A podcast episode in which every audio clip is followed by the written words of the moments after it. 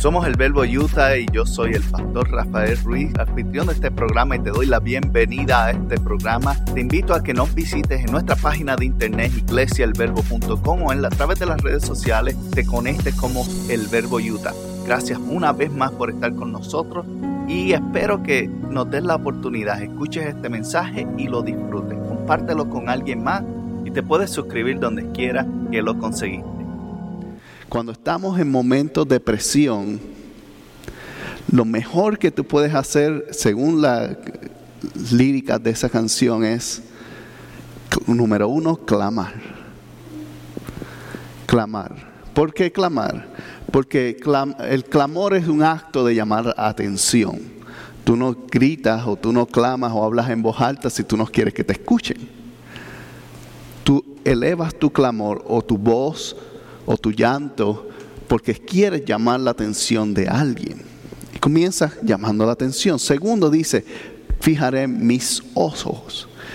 ¿Qué es fijar los ojos? Es un acto de confianza. Es un acto de reconocimiento de que, de que hay algo ahí, de que hay alguien ahí o algo que tiene la capacidad de resolver mi problema. Y luego dice, en ti voy a descansar. ¿Y qué es descansar? Descansar es un acto de soltar el control de mi vida. De poner las situaciones de mi vida y decir, ok, no voy a permitir que esto manipule ni controle mi vida más. No voy a permitir que esto dicte en lo que yo voy a hacer de ahora en adelante. Descansar es un acto de tú simplemente echarse hacia atrás. No sé cuántos han tenido la oportunidad de utilizar una hamaca.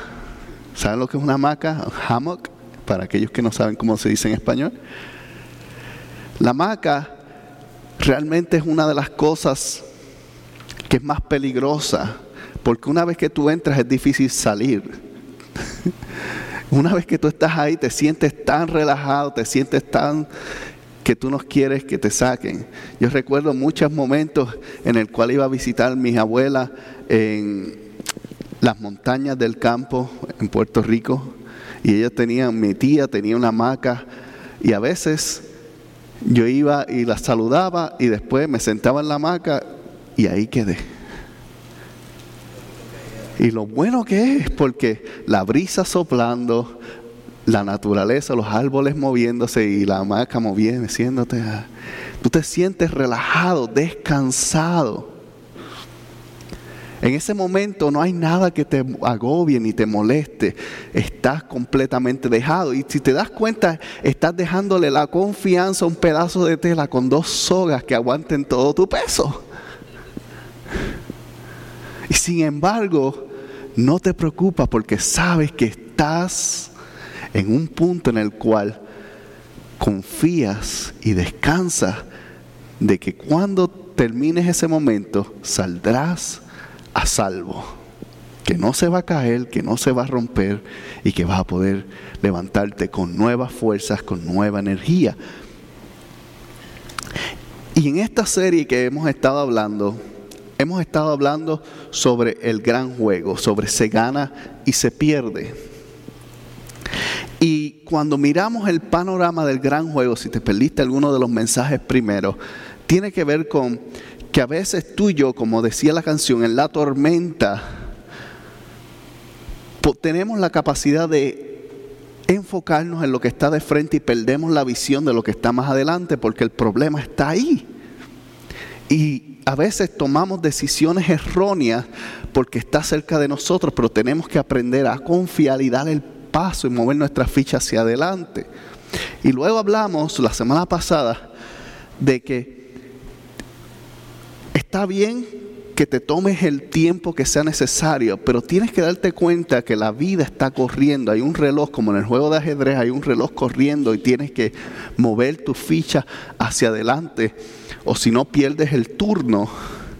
En la vida es igual, el tiempo corre y cuando nos detenemos demasiado y no nos atrevemos a darle el paso, las oportunidades se nos pasan, las cosas dejan de suceder, pero ¿qué sucede? Cuando hay decisiones importantes y cuando hay tiempo en contra de mí, hablamos la semana pasada que eso crea presión. Y hablamos de la importancia de que el tiempo nos regresa, pero la presión aumenta. Y para tú poder sobrellevar la presión tienes que mantener una mente clara. Fue lo que dijimos la semana pasada. Pero la pregunta es que vamos a contestar y hablar hoy es cómo yo mantengo la mente clara en medio de situaciones, porque es fácil decirlo. Yo estoy seguro y que has escuchado, tal vez has sido tú, que en muchas ocasiones has dado el consejo a alguien de qué tiene que hacer, pero tú no sabes cómo hacerlo. No lo aplicas a tu propia vida. Somos expertos en darle consejos a otros de cómo manejar su vida y, hacer las cosas, pero no le damos acciones o datos que puedan tomar paso a paso para hacerlo, para lograrlo. Todos, es muy fácil discernir qué hay que hacer. Cuando tú ves el panorama dices, ok, pues hay que mover esta ficha hacia acá, hacia allá. Pero las circunstancias de la vida cambian constantemente. Y cuando cambian constantemente nos tienen la capacidad de tomarnos desapercibidos. Ejemplo, la historia que a lo mejor has escuchado o conoces, una historia en la cual Jesús y los discípulos en su barca, tormenta, nuevamente la palabra tormenta, que equivale a circunstancias y problemas, están ahí y los discípulos que habían visto a un Jesús hacer milagros y cosas, en ese momento su mente estaba tan enfocada en lo que estaban viendo que se les olvidó las posibilidades de lo que podía hacer. La presión de algo inminente como una tormenta en un barco que está a punto de destruirse y puede morir es real. La presión en la vida es real. Las cosas que te presionan son reales, no son ficticias, no están en tu mente, simplemente no es imaginación. Hay personas que te están presionando. Hay situaciones y cosas externas que te están presionando. Hay expectativas internas que te están presionando. De que tengo que ser así para que me quieran, para que me acepten, para que me reciban, para que mi trabajo se continúe siendo parte de él. Y las expectativas a veces van en contra de nuestros propios valores, de lo que yo creo. Pero usualmente cuando estamos en momentos de presión, optamos por supervivencia. Optamos por sobrevivir el momento. Hacer lo necesario para permanecer o mantenernos. Aún, no que, aun cuando nos cueste nuestros valores. Aun cuando nos cueste nuestra fe y nuestra convicción porque el temor nos mueve a la supervivencia. Es parte natural de nosotros desde el principio. La supervivencia a animales eh, que son depredadores hizo que aprendiéramos a comer carne en vez de vegetales. ¿Por qué? Porque aprendimos a matar, a cazar, para cocinar. Antes de eso probablemente eran vegetarianos. Pero entonces, lo que sucede es que el temor causa que cometemos muchos, muchos errores. Y yo quiero que me acompañes en Primera de Pedro capítulo 4, eh, verso 7. Y Primera de Pedro se encuentra casi al final de la Biblia, poquito antes de Apocalipsis. Y en el verso 4, eh, capítulo 4, verso 7. Vamos a ver lo que tiene que ver con la presión, porque la palabra presión en sí no es algo necesariamente malo. La presión es algo, puede ser bueno o puede ser malo. A veces cocinamos a presión y la comida queda riquísima. Pero a veces cuando hay demasiada presión descontrolada, las cosas se rompen. ¿Cuánto le ha pasado a mí? Me pasó que eh, estaba conduciendo un vehículo en reversa, mucho más joven, y me metí, metí la curva eh, o volteé el vehículo en una dirección porque no estaba viendo que había un gatito caminando por detrás y la traté de esquivar. Y cuando la esquivé caí en un hueco y en el hueco, ¿saben lo que había? Una línea de agua. ¿Y saben lo que pasó?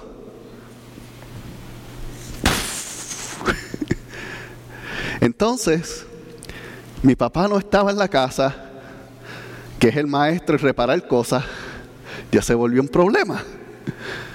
Y ahí yo, muchacho, tratando de inventar en ese momento, yendo a través de sus herramientas, viendo qué puedo descubrir, encontré pegamento, no sabía de qué era, porque yo no, en construcción, no, eso no es lo mío. Entonces cogí, que nosotros decimos una cegueta, que es como un serrucho pequeño, y corté el pedazo y corté y conseguí un cono que había por ahí, no sé ni de qué era, ni si era el tamaño correcto, pero con tape y pega lo sellé y dije, bueno, al menos que esto aguante lo que papi llega, porque él va a tener que resolverlo, porque esa era la línea principal que alimentaba nuestra casa. Entonces no había agua en casa, porque yo rompí a través de tratar de esquivar un gatito. Ahora, te puedo decir que es importante salvarle la vida, pero yo pude haber frenado el carro, pero en momento de presión, de que hay algo que no está, que no estás esperando, uno toma decisiones rápidas, sin pensarlo. Y en ese momento mi reacción fue esquivar el, el gatito. Está bien, Pasó, se rompió, lo resolvimos, hubo agua luego de eso, no me acuerdo si me regañaron o no, pero me acuerdo de que rompí la tubería, ¿por qué? Porque me asusté. Y lo que sucede es que cuando una, la tubería tiene la, la capacidad de sostener agua, ¿cierto? Todos los tenemos en nuestra casa. Y cuando sostiene agua, lo interesante es que está canalizada, está aguantada. Pero cuando ocurre algo que crea presión en un lugar donde no debería, se quiebra. Se quiebra.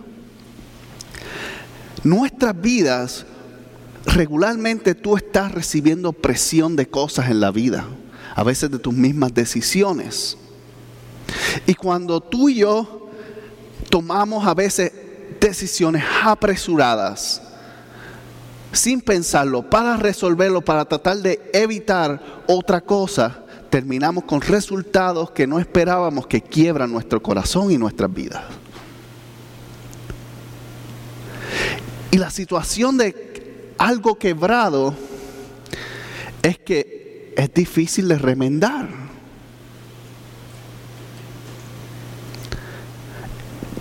La única manera de remendar eh, un tubo es con algo que los conecte para aquellos que son construcción y me pueden corregir, con buena pega, o tirando la línea nueva desde el principio. Entonces eso conlleva que gastar dinero en excavación y comprar tubos nuevos y todo eso y tal vez cambiar el material para que sea más sólido la próxima vez.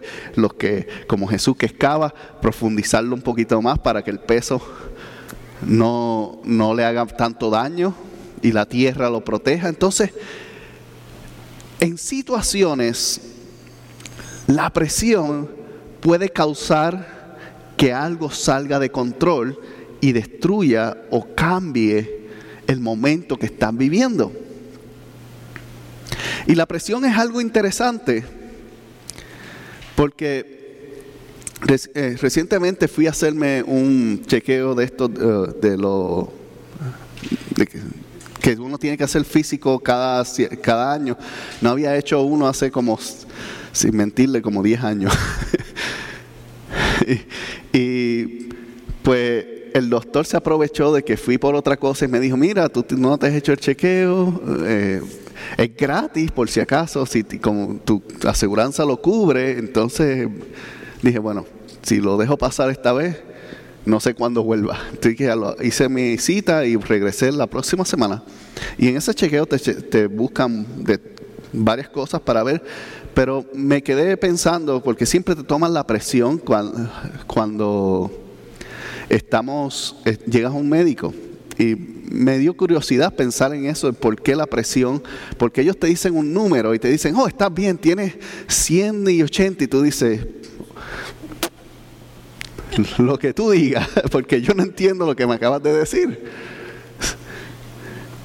Uno no sabe realmente. Entonces me puse a, buscar un poquito más sobre esto de presión, porque, como dije, la presión es buena o es mala. Y descubrí o aprendí, aprendí que la presión sanguínea tiene que ver con esos números raros que los doctores te dicen, tiene que ver con el máximo de que bombea el corazón y el mínimo que bombea el corazón cada vez que aumenta y cierra. Entonces, cuando se supone que tú recibas un golpe de sangre fuerte y luego vaya disminuyendo, ¿para qué? Para que tus músculos se alimenten y tu cerebro esté bien oxigenado y todo eso, y viaja a través de unos tubos que se llaman arterias. Y cuando está todo en orden, las arterias se mantienen limpias y la sangre llega a donde tiene que llegar y evita que tengas dolores musculares y otras cosas. Entonces, tienes dolores musculares, ya sabes que hay algo ahí. No está llegando la sangre bien. Entonces, lo que sucede es que con el tiempo, según nuestras emociones y nuestra eh, nivel de estrés o presión externa que tenemos en nuestra mente, nosotros podemos controlar nuestro corazón de cuánta sangre volvea. Y ahí es donde dicen, tienes alta presión o tu presión está baja. Porque cuando estás en momentos de tranquilidad, tu presión baja porque tu corazón se tranquiliza. Cuando estás en momentos agitados, tu presión aumenta porque estás... Entonces, cuando andas completamente en tensión constante, tienes tantas preocupaciones, tienes tantos problemas, tu presión está alta porque tu cerebro le está diciendo a tu corazón, tienes que mantenerte activo. Y tu corazón sigue bombeando para mantenerte con energía.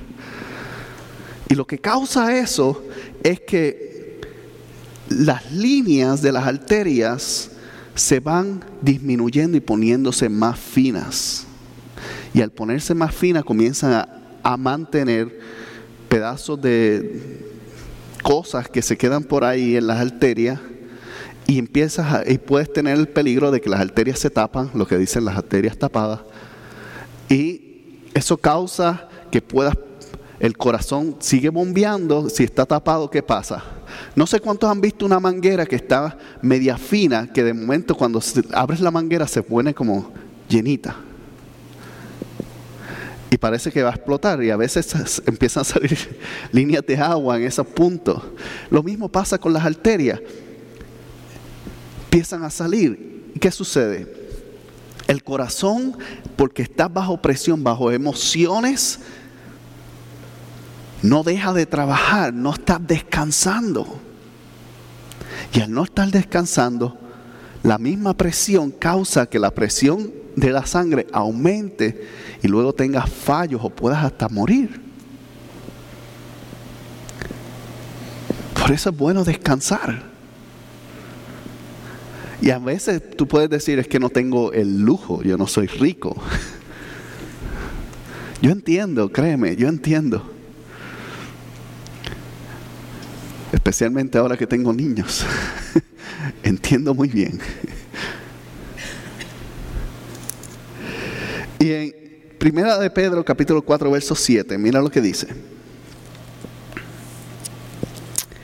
Ya se acerca el fin de todas las cosas. Así que, para orar bien, manténganse sobrios y con la mente despejada. Voy a repetir nuevamente. Ya se acerca el fin de todas las cosas. Así que para orar bien, manténganse sobrios y con la mente despejada. Ahora,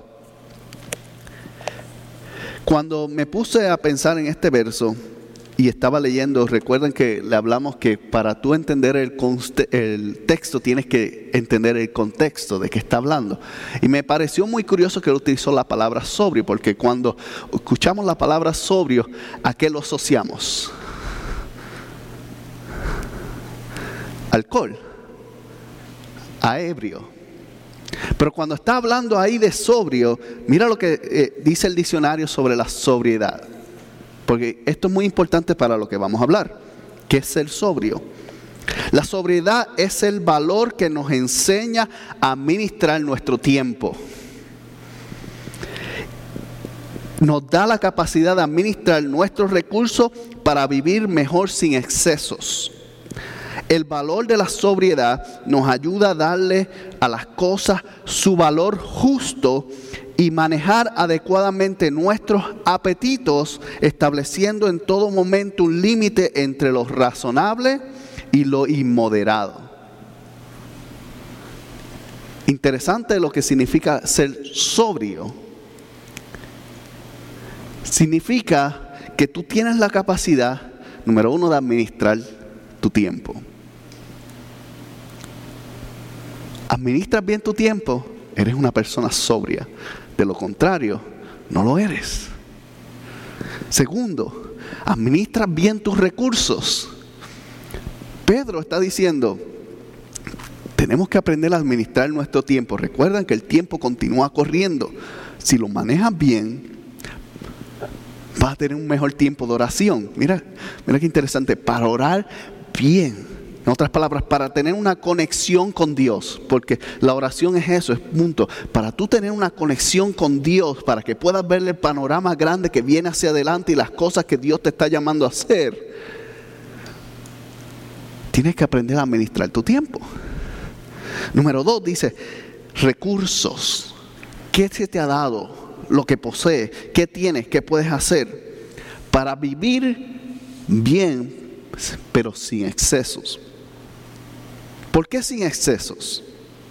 Porque el exceso causa presión. El exceso, de las cosas que son de más, causan presión y la presión destruye. Una represa, cuando tiene exceso de agua, ¿qué, causa? ¿Qué hacen? Abren que las compuertas para que dejen salir agua, porque si no, el resultado es que miles de personas van a aparecer cuando esa agua rompa esas paredes y vaya por ahí. El exceso siempre destruye. No quiere decir que el agua es mala y no quiere decir que la represa es mala. Es que tenemos que tener mecanismos de dejar cosas de nuestra vida salir. Porque mientras se mantienen ahí, se están acumulando y creando presión en nuestro interior. Y mientras más el tiempo pasa y no lo estamos administrando bien, eso continúa aumentando y guardando. Y por eso es que cuando tenemos exceso de muchas cosas como molestia, se convierte en un enfado que puede hasta quitarle la vida de alguien. Mucha gente ha, matado personas porque han estado tan enfadados por cosas que han tenido resguardadas.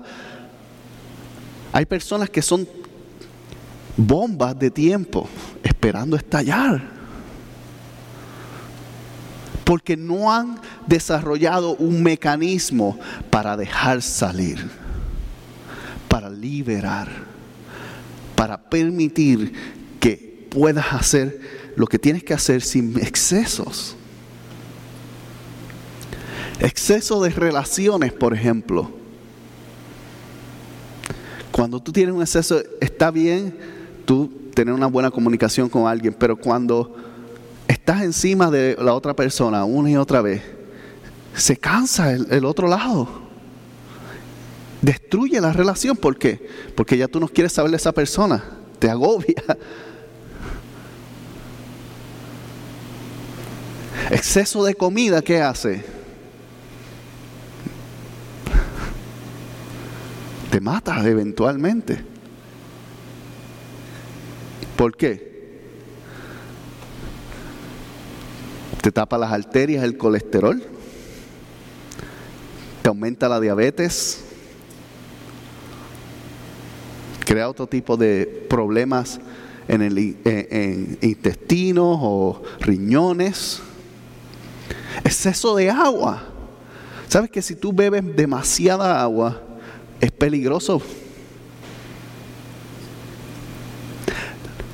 Y no quiere decir que la comida es mala, no quiere decir que la, agua es mala. Todo en exceso destruye. Entonces, ser sobrio es aprender a balancear las cosas. Porque si tú quieres tener una relación con Dios, si tú quieres tener esa vida de oración ahí, esa conexión con Dios, que Dios está contigo y tú lo sabes y lo sientes, no lo puedes hacer si tu vida está descontrolada. Todo en exceso hace daño. Dice más, que la sobriedad nos ayuda a darle valor justo a las cosas. ¿Cuánto hemos estado hablando de valor recientemente aquí? En varias series. Porque el valor es algo difícil de reconocer. Especialmente cuando estamos nublados por algo, nos cuesta ver el valor de algo. Y solamente hasta que reconozcamos el valor de algo, nosotros somos capaces de ir por él. Y el ejemplo más fácil es el dinero, el valor del dinero. Cuando tú reconoces el valor del dinero, tú sabes que te hacen falta 20 dólares y se desaparecieron de tu billetera, hasta la cama termina en el baño. Porque es que ese momento está reconociendo que el valor que tiene es importante y lo necesitas. Entonces ser sobrio es tener la capacidad de ver el valor también. Cuando él está hablando ahí, Pedro está hablando de eso, habla de establecer límites a la, también. Una persona sobria sabe establecer límites en su vida. Cuando descanso, cuando se acaba el televisor, cuando es tiempo de pasar tiempo con mi familia, cuando es tiempo de trabajar, sabe establecer límites que lo mantienen conectados con Dios, que lo mantienen conectados consigo mismo. Porque tú no vas a poder tomar las mejores decisiones de tu vida hasta que estés en tu mejor estado emocional y mental. Y hasta que no impongas límites que digas, no, no, no esto no es negociable. Primero te faltas el respeto a ti mismo, no te respetas a ti mismo, no te amas. Y es muy difícil amar a otros cuando ni siquiera te puedes amar a ti mismo. Es muy difícil. Entonces, alguien sobrio, mira que, complicado es ser sobrio. Pero Qué gran oportunidad si llegamos al nivel de sobriedad. Tu vida va a ser una vida balanceada. Tu vida va a ser una vida conectada. Va a ser una vida que avanza. Porque vas a poder tener la mente clara. Que es el fin de todo. Si no tenemos la mente clara, no vamos a tomar decisiones claras. Y si no tomamos decisiones claras, no esperemos que tengamos el resultado que esperamos.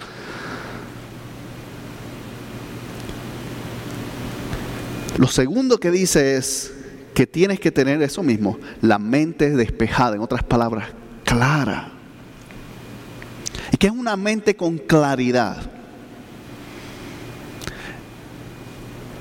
Recuerdo una película basada en una historia de la vida real, que probablemente la has visto, se llama Una mente hermosa, A Beautiful Mind. Y es sobre un matemático muy brillante podía ver patrones y números y descifrar y calcular grandes números con su mente, pero su mente no estaba clara y no tenía la capacidad de distinguir la realidad entre la fantasía. Y su mente sufría de esquizofrenia, tenía personajes que lo visitaban y lo llamaban. Y en eso le causó que casi perdiera su matrimonio, casi le cuesta la vida de su hija, casi le cuesta su trabajo y su carrera. Y es una persona famosa, ganó el premio, premio Nobel y todo eso por sus descubrimientos matemáticos. Pero aún con tu gran inteligencia, si no tienes una mente clara, puedes causar más daño que bienestar. Puedes causar muchas cosas. Entonces, tener una mente limpia, tener una mente clara, te permite poder ver. Entonces, cuando regresamos al ejemplo de Jesús y los discípulos en la barca, los discípulos gritando, y usted se puede imaginar porque yo estoy seguro que usted estaría gritando igual. Y estaban todos ahí, todos estaban con su mente nublada. Con mucha razón, porque si tú no has pasado por un huracán, una tormenta, tú no sabes lo que es. Pero cuando tú lo has pasado, yo, yo puedo claramente visualizar lo que ellos estaban viendo. Y las olas grandes y una barca pequeña brincando y Jesús durmiendo. Tiene que haber estado bien cansado. Pero Jesús se levantó y todos conocen lo que pasa, reprende y todo eso. Pero la realidad es que Jesús se levanta con una mente clara. No tenía duda de lo que iba a pasar. No tenía duda que el viento se iba a pasar, que ellos iban a llegar, ni nada de eso. Tenía la mente clara, estaba enfocado, él sabía. Y el enfoque y la claridad activó el poder de su palabra. Si Jesús en su plan humano hubiese dudado, no hubiese habido tormenta. Perdón, la tormenta no se hubiese cesado. Por eso luego él dice, para todo el que cree, para el que cree todo es posible. ¿Por qué? Porque Tú no puedes creer algo hasta que lo ves claramente. Y no necesariamente lo estás viendo físicamente claramente, pero la fe hace que tu mente vea con claridad el resultado deseado. Jesús sabía lo que estaba pidiendo y se calmó. Se calmó. Y cuando tú y yo estamos en situaciones que nos están nublando la mente, que tenemos que aplicar claridad, porque es un asunto tal vez de vida o muerte, o tal vez puedes perder un contrato, o puedes perder una relación, o puedes perder algo que es valioso para ti independientemente. Cuando actuamos con mentes nubladas, damos los movimientos correctos. ¿No me crees? ¿Cuántas veces te has arrepentido de enviar ese mensaje de texto? ¿Cuántas veces te has arrepentido de decir, ¿y por qué dije esto? Es porque no lo estabas pensando. Porque cuando la mente está clara, tú hablas para salvación, para sanidad, para calma. Para calma.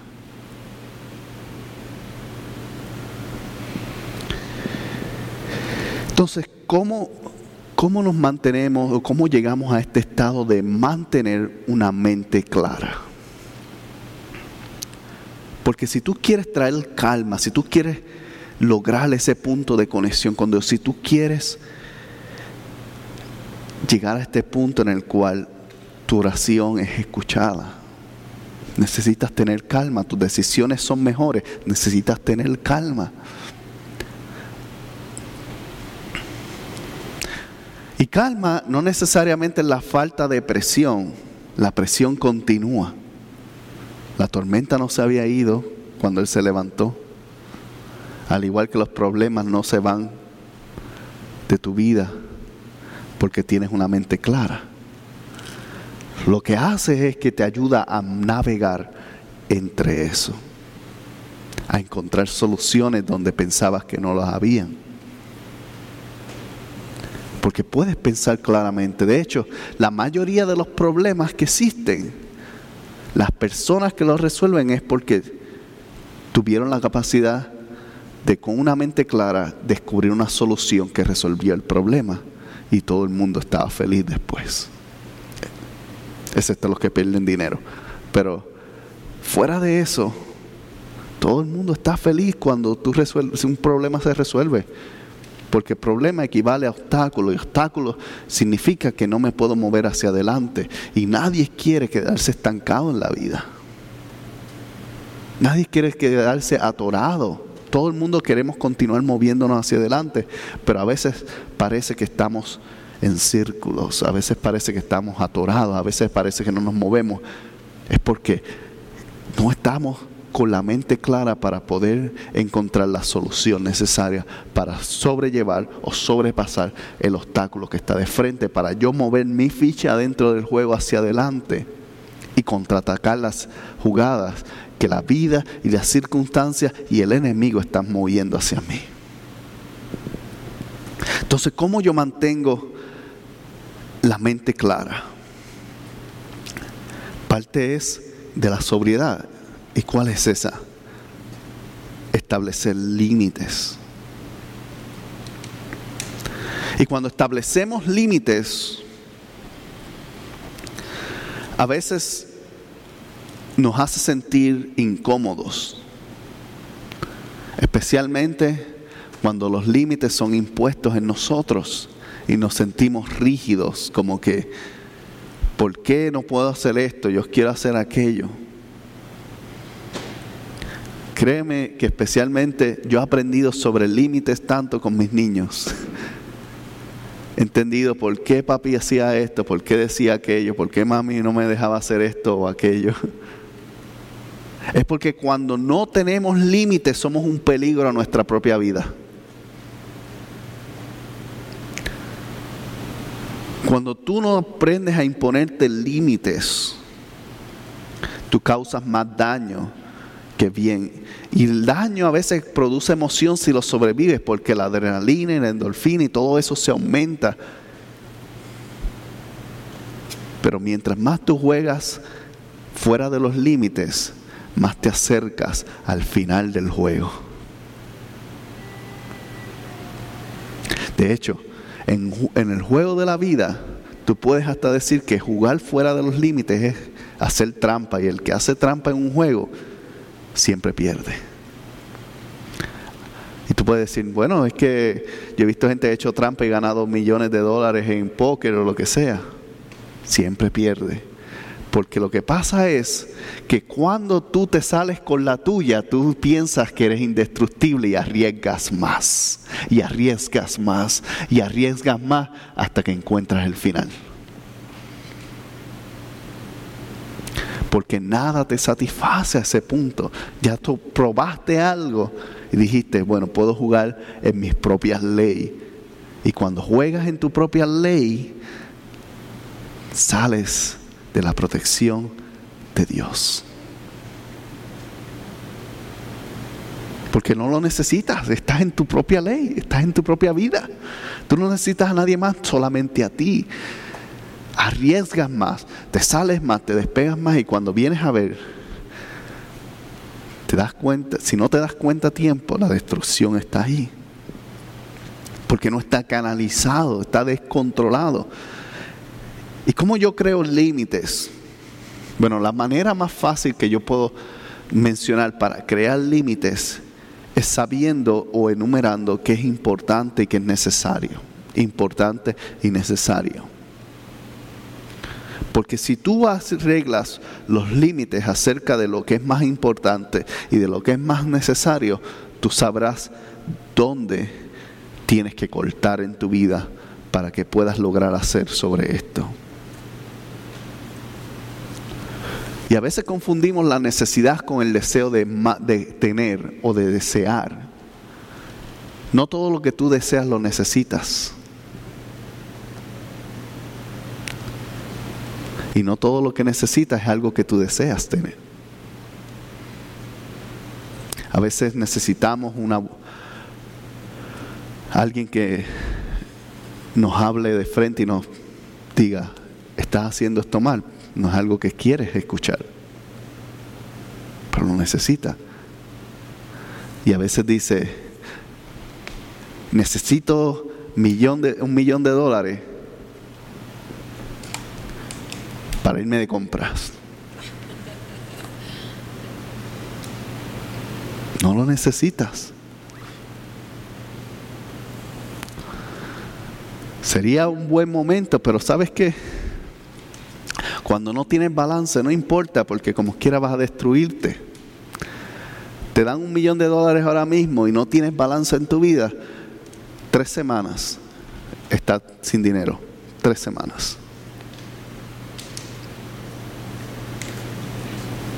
Porque no hay control en ti. No hay límites. Y cuando no hay límites, el descontrol hace que despifarres, que desbotes. Al igual que el mismo ejemplo de una línea de agua, cuando se pierde el control de la tubería, el agua se pierde. Galones de agua continúan ocurriendo y, puede causar hasta una sequía. En, ese lugar eh, donde estábamos en el campo, el agua era agua de manantial. Y agua de manantial básicamente es un,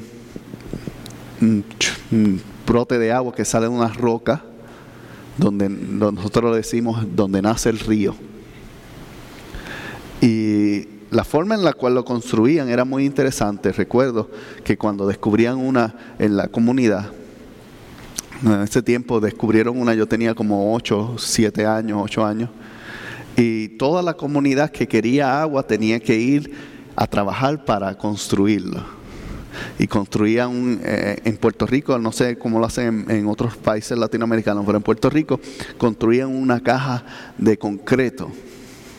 Y en las partes bajas ponían líneas de tubos de las casas y en la parte alta un tubo abierto para que el exceso saliera y no se rompiera. Y dependiendo de la magnitud de las casas que iba a fundir, el, cuadro era grande. Y recuerdo que ese, ese lugar eh, era, no era muy pequeño, no era muy grande, pero a los ocho años las cosas parecen más grandes de lo que son. Entonces estábamos dentro de eso, eh, poniendo concreto y, y preparando las tuberías y todo eso. Y cuando se se llenó, pues el agua era muy buena. Tú, era de eso, no, no, necesitaba cloro ni nada, tú te lo tomabas así natural y todo eso. Y lo mejor parte era que luego de construir eso, la autoridad de acueductos no podía cargarte nada porque el agua era tuya. Entonces no había que pagar agua, era gratis el agua para nosotros. Un buen ahorro por un poco de esfuerzo. Entonces, lo que sucede es que en ese espacio limitado, si nuevas casas se construían, tenían que buscar otro lugar de fuente porque el límite ya estaba expuesto. La caja estaba construida para la cantidad de casas y si se añaden líneas que pasó en una ocasión, recuerdo que alguien cortó la tubería de otra casa y empató y creó su propia tubería, porque siempre hay gente que son un poco listos y nos dimos cuenta porque de momento la presión del agua bajó. Porque había otra casa más siendo alimentada. Entonces el agua empezó a disminuir y pasó por varios días y empezaron a investigar y descubrieron eso. Y tuvieron que cortarlo y tuvieron que hacer otra cosa, hablar con las personas, hey, hay otra caja más arriba, podemos acomodarte en aquella y todo eso. Primero, si hubiese preguntado, porque hay, hay límites y a veces cuando rompemos los límites pensando que solamente me afecta a mí, afectamos a muchos alrededor de nosotros sin saberlo. Le robamos a otros. Y dañamos la, la vida. Entonces los límites son importantes. Los límites son necesarios. Dios no le entregó a la gente esto porque quería controlar su vida. Si Dios hubiese querido controlar su vida, no le hubiera dado libre albedrío. Dios nos entregó ciertos límites a través de su palabra para que vivas una mejor vida de la que puedes vivir. Pero tú puedes elegir no seguirlo, tú puedes elegir estar fuera de los límites de lo que dice aquí, hacer las cosas como tú quieres. a Dios no le cambia eso, pero a ti sí. A ti te afecta. Y cuando creas límites y vives en los límites, te puedes mantener entonces en un espacio protegido y a salvo. No sé cuántos han ido tal por las montañas y hay áreas que tienen curvas y no tienen nada y huecos. Especialmente, no sé si has tenido en, algunos países latinoamericanos, no sé, no les gusta poner barandas. Y cuando vas por ahí, tú puedes mirar y dices, si este carro se va por ahí, es un expreso al cielo. Porque es que no hay nada que te salve. Y así es la vida de muchos que andamos sin baranda en, situaciones que jugamos con el peligro. Pero si aprendemos a mover, poner límites, aún si andas despistado, el límite va a detener tu vehículo, tu vida. Y te va a enderezar otra vez al camino. El mejor límite que tú puedes escuchar es el Espíritu Santo en ti. Él está ahí contigo. Préstale oído. Lo segundo para tú mantener una mente clara, no solamente basta con crear límites. Es importante tener una razón. Y cuando digo una razón, a veces nos enfocamos en buscar tanto el cómo lograr o hacer o alcanzar que se nos olvida el por qué lo estamos haciendo. Y cuando tú no tienes una razón, cuando tú no tienes un porqué, la vida pierde valor, la vida pierde dirección, la vida pierde acceso, pierde la significancia. Es importante tú tener una razón por la cual vivir, porque si no la tienes, pierdes el valor de tu vida y pierdes la claridad de la mente. ¿Qué pasa con la gente que piensa quitarse la vida o se la ha intentado quitar o se la ha quitado en algún momento? Han perdido la razón. Es lo único. Aparte, aparte de una enfermedad mental que puede ser que una enfermedad mental cause eso, pero en su mayoría es que han perdido la razón, el por qué están aquí, el por qué existen. Y se puede atribuir a muchas cosas, a presión interna, a presiones externas. Pero hay muchos personajes aún bíblicos que pudiesen haber perdido su razón en un momento. Voy a dar dos ejemplos. David estaba en una cueva, había escuchado una promesa, Dios lo había llamado. El rey Saúl se acuesta desapercibido donde él está. Y está la presión externa de un grupo que le dice, Dios te lo puso ahí como un steak para que lo acabes aquí el asunto. Y David tuvo que luchar, tal vez no sé cuánto tiempo luchó con su mente, pero independientemente su decisión fue, hey, yo no puedo tocar el ungido de Jehová. Yo no, eso no. Porque no permitió que la presión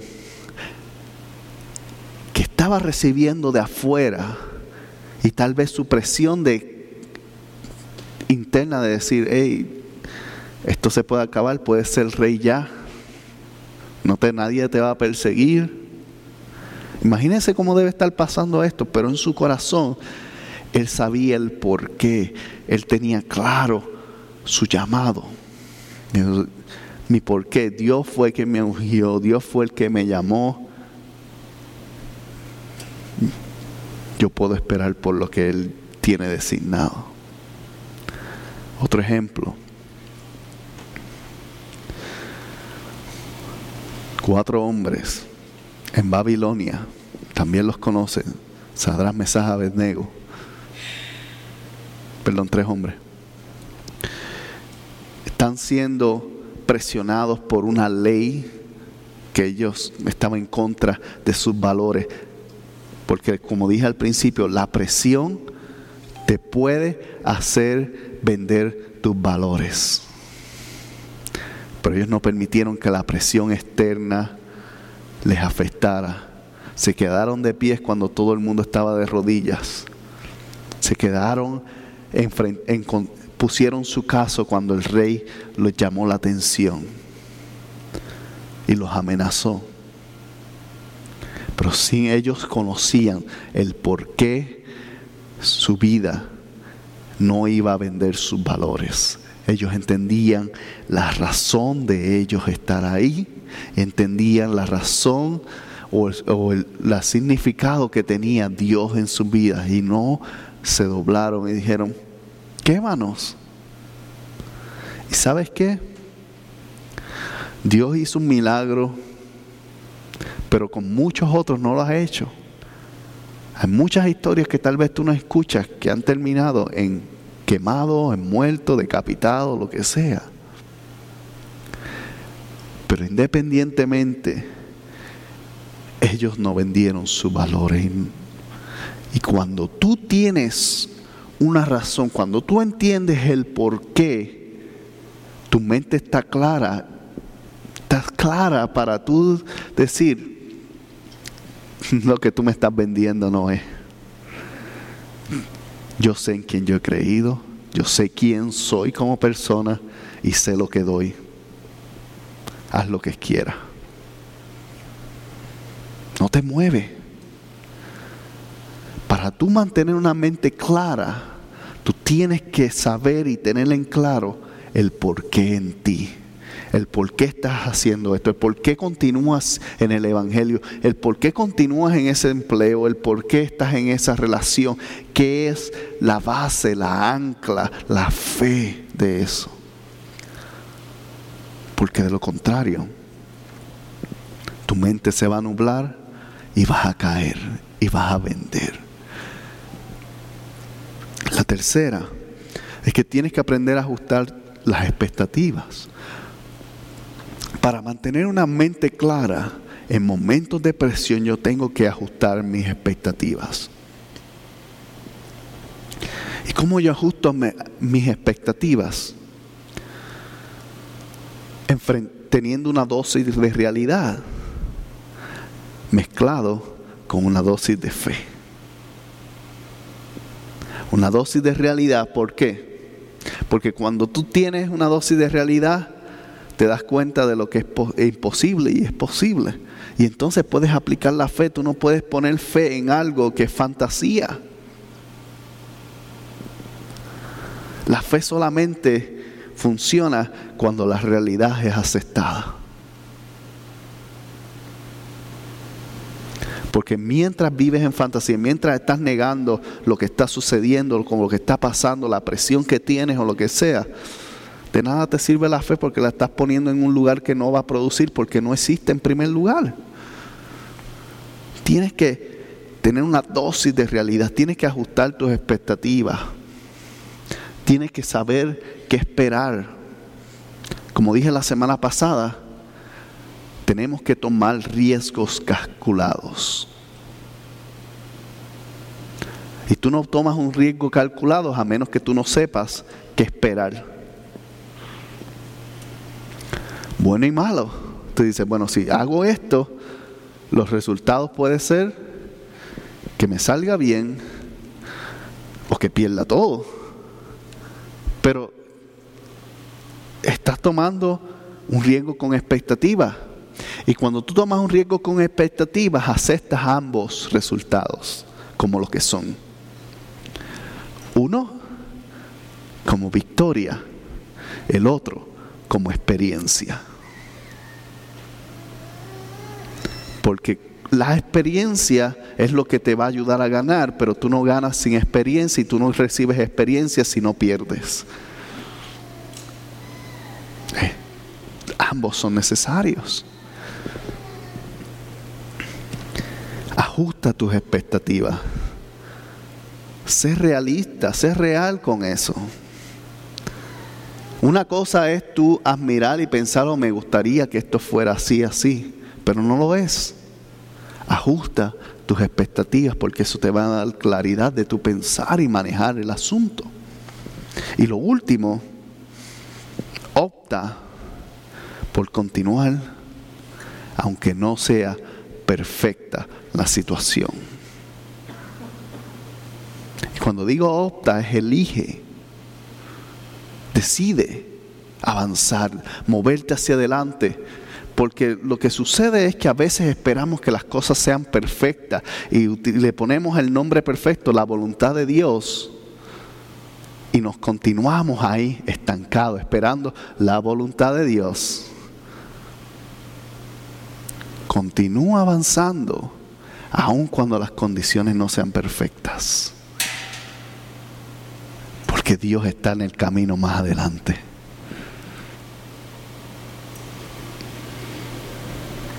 Nada está escrito de personas que se sentaron a esperar, a descansar. Pero de aquellos que tomaron la valentía de decir, esto no está en las mejores condiciones, pero yo voy a, intentarlo. Y si me caigo, pues me levanto. Y si pierdo, pues lo intento de nuevo. Pero cuando la jugamos a la segura, cuando simplemente nos echamos atrás a esperar que las cosas sucedan, rara vez pasan. Rara vez. ¿Por qué? Porque pierdes tu turno. El reloj cambia. Lo perdiste. Y tal vez esa es la situación tuya. Tal vez has perdido mucho Tal vez has tenido la mente nublada por tanto tiempo que no sabes ni siquiera dónde andas en la vida ahora mismo. Está bien. Porque ahora puedes comenzar a adquirir hábitos para clarificar para restaurar, para limpiar, para liberar tu mente, para que puedas ver lo que Dios está viendo, para que puedas jugar el juego como es, para que puedas moverte y que el resto del tiempo que todavía continúa corriendo no sea desperdiciado, lo puedas poner en práctica. Acompáñame en Efesios 2.8. Efesios 2.8 al verso 10.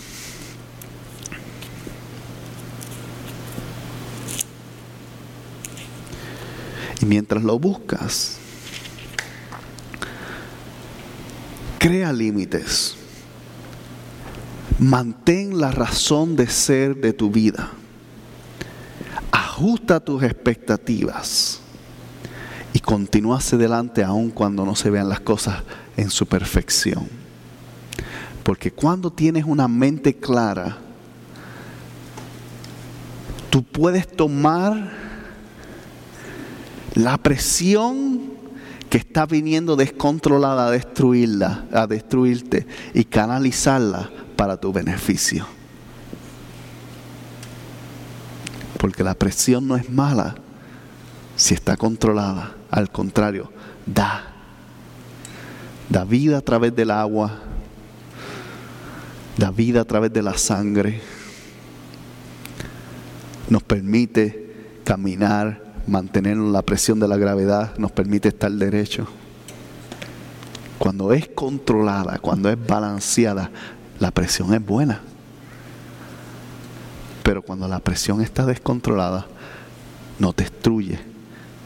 Y la única manera de canalizar la presión en nuestras vidas es teniendo una mente clara para poderla ver dónde y cómo la podemos canalizar, para poder sacar de dentro de nosotros y que no nos convirtamos en bombas que caminan. con un límite de tiempo. Efesios 2, 8 al 10. Dice así.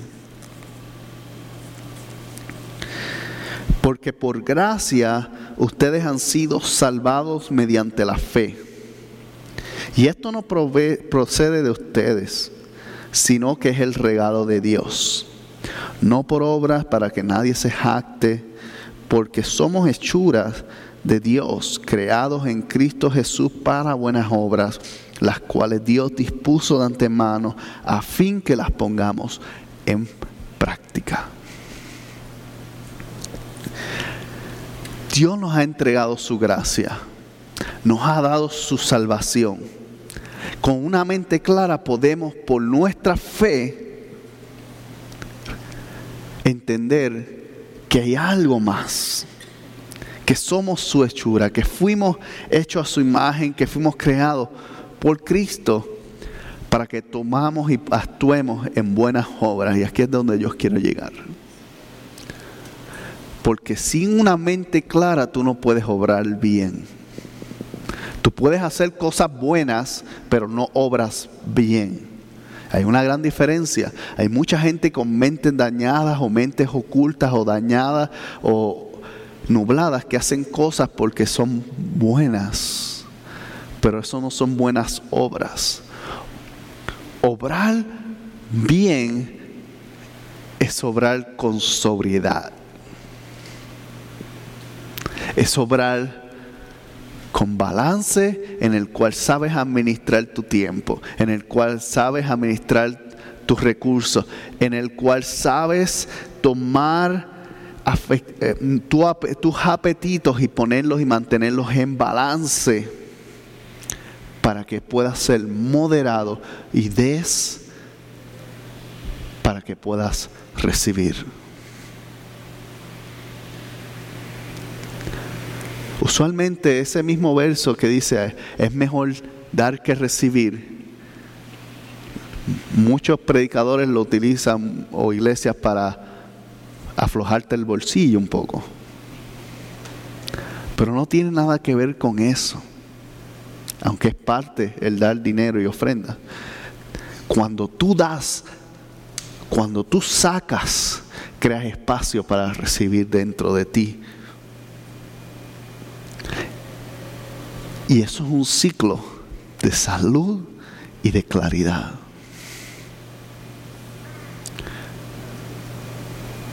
¿Cuántos han visto un pozo de agua estancada?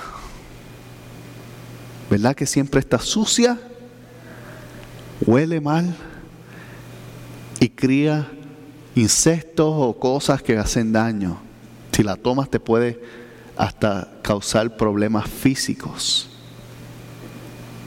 He escuchado historias de personas que han perdido movimiento de su cuerpo por tomar malas aguas, atrofias. Igualmente es en nuestra vida cuando nosotros estamos con cosas estancadas. Nos atrofiamos, nos dañamos, nos quedamos ahí. Entonces por eso es importante cuando tú das, cuando tú sacas, cuando lo pones a todo ahí, porque se mantiene refrescado tu espíritu con algo nuevo, con algo mejor. Crea ese espacio. Por eso dice, creado para buenas obras que antemano Él, él designó para que lo practiques. Porque, como dije, en exceso hace daño. Estancado ahí, te mata en el interior. Deja cosas ir para que puedan entrar. Porque la, la presión canalizada, la presión y las cosas que entran en nosotros, tienen el poder de crear balance en mí, de crear sobriedad, para que puedas mantener tu oración, para que puedas tener tu conexión con Dios intacta, saludable, bien. Pero cuando se desbalancea nuestra vida, cuando hay demasiado de mucho, te destruye. Si te gustó este programa o quieres saber más sobre la iglesia El Verbo en Ogden, Utah, te invitamos a que visites nuestra página iglesiaelverbo.com o puedes comunicarte con nosotros a través de mi correo electrónico pastor@iglesiaelverbo.com.